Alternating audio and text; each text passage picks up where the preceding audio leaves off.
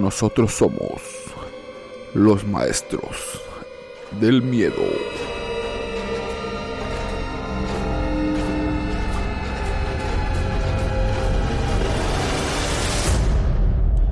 Buenas noches. La historia de hoy se titula El Nahual de Veracruz, por Azul Michel Urrutia.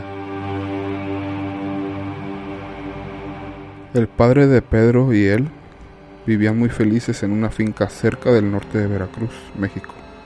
La historia que narraremos a continuación es totalmente cierta y real, aunque la misma sucedió en el año 1985, algo vieja, pero todo lo han conservado como un hecho que nunca jamás van a olvidar en sus vidas.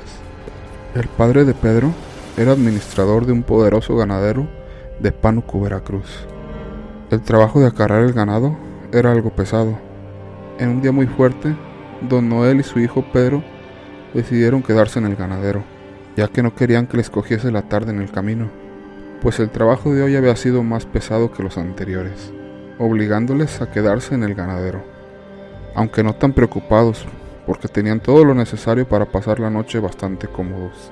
Los ayudantes, Pedro y don Noel, decidieron cenar haciendo una fogata en el lugar conversando sobre todas las actividades que les deparaba la semana entrante.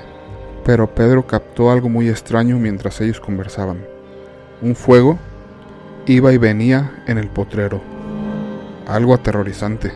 Pero don Noel y los demás, lejos de estar atemorizados, estaban sonrientes. Todos apoyaban la teoría de que ese fuego punzante que iba y venía pertenecía a brujas que se paseaban por el lugar. Ya era costumbre que los molestaran a estas horas en especial en aquel lugar, solos donde muchas ánimas les encanta pasear a horas de la madrugada, aunque don Noel se mostraba bastante seguro de sí mismo. Pedro no lograba conservar la calma, obligando a esconderse dentro del ganadero y protegerse con un pabellón. Las brujas eran capaces de oler el miedo, pero don Noel, un simple mortal, podía oler el miedo de su propio hijo, cosa que le preocupaba bastante. Por ello, entró el ganadero y fue por su hijo diciéndole, ¿de verdad crees que ese pabellón te va a proteger? Si las brujas quieren hacerte daño, basta con que sepan dónde estás para lastimarte. Nunca demuestres tu miedo. Luego de esas palabras, Juan intentó dormir, pero era imposible e inquietante sacarse esas cosas que había visto esa noche. En la mañana siguiente, notaron que entre los trabajadores faltaba alguien. Este llegó con la ropa rasgada a desayunar tarde en el rancho, luego de que habían emprendido el camino largo desde el ganadero. A ellos les sorprendió mucho su estado.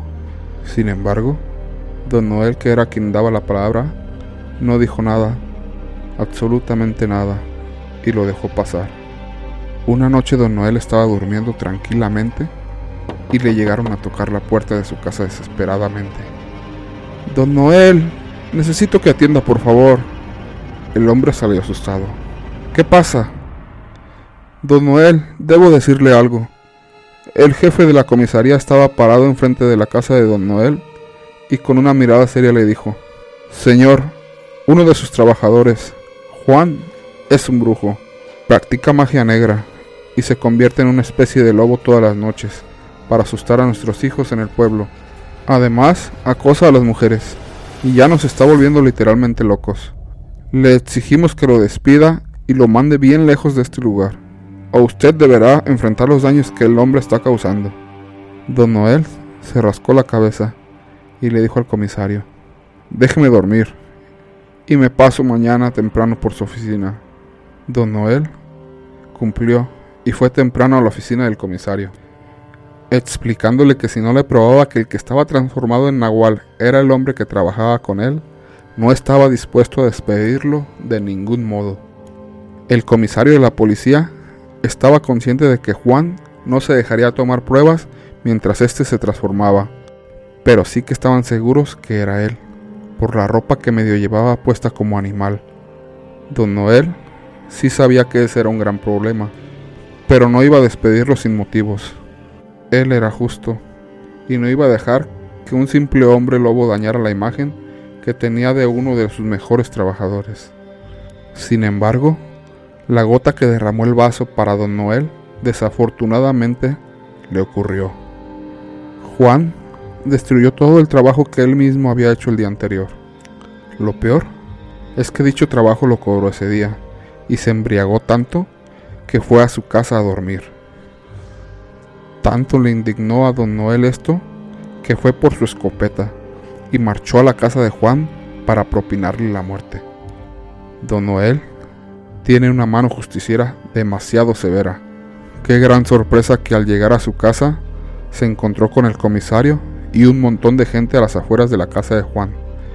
No estaba ni siquiera en casa, pero don Noel notó a lo lejos que entre los matorrales se estaba ocultando. Fue el único que lo vio mientras los demás estaban quemando la casa de Juan. El hombre emprendió en busca del animal y soplando tiros al aire para apuntarle y matarlo, llegó a acertar. Pero cuando se acercó a mirar en dónde había quedado el cadáver, solo encontró la ropa de su antiguo trabajador. Al amanecer, todos estuvieron buscándolo, pero duraron varias semanas y luego pasaron años donde no lo volvieron a ver. Se dice que Juan o el Nahual aún vive por estos lugares. Después de tanto tiempo, este sigue vivo todavía, y lo peor de todo es que su vida se ha alargado. Los nahuales viven más que los humanos, y como su hogar ha sido quemado, seguro que con él también se fue ese libro de magia negra que le permitía convertirse en un animal feroz. Juan vive en los campos y maizales de noche. Se alimenta de animales y de lo que encuentre. Si alguna vez llegas a quedar una noche en los campos de México, recuerda nunca tener miedo y ni siquiera intentes protegerte de dicho animal, porque esta cosa puede percibir el miedo más que cualquier bruja, pues hablamos de un nahual que ha dejado de ser humano desde entonces. Créditos al autor.